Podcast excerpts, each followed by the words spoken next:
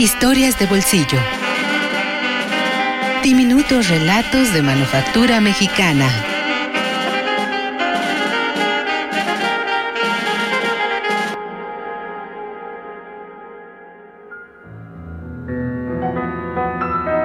El búho, de Juan José Arreola.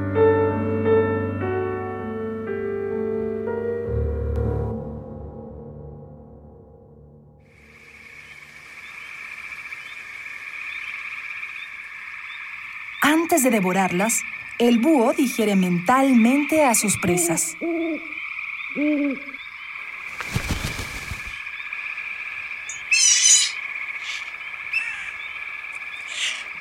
Nunca se hace cargo de una rata entera si no se ha formado un previo concepto de cada una de sus partes. La actualidad del manjar que palpita en sus garras va haciéndose pasado en la conciencia y preludia la operación analítica de un lento devenir intestinal. Estemos ante un caso de profunda asimilación reflexiva.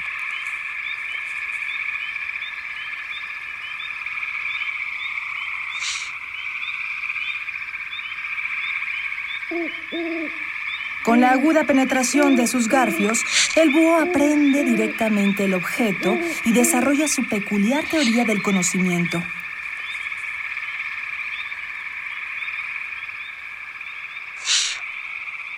La cosa en sí, roedor, reptil o volátil, se le entrega, no sabemos cómo.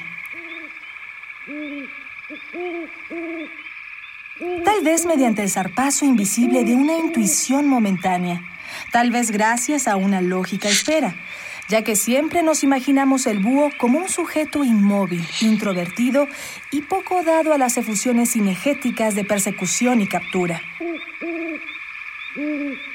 ¿Quién puede asegurar que para las criaturas idóneas no hay laberintos de sombra, silogismos oscuros que van a dar en la nada tras la breve cláusula del pico?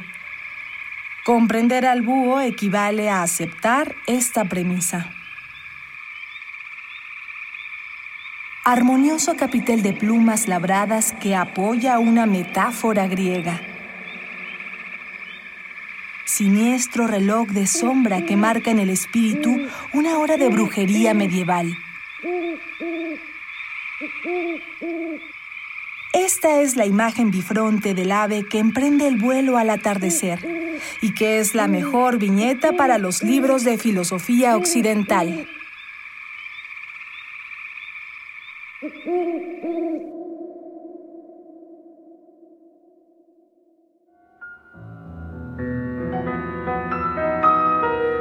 El búho, de Juan José Arreola.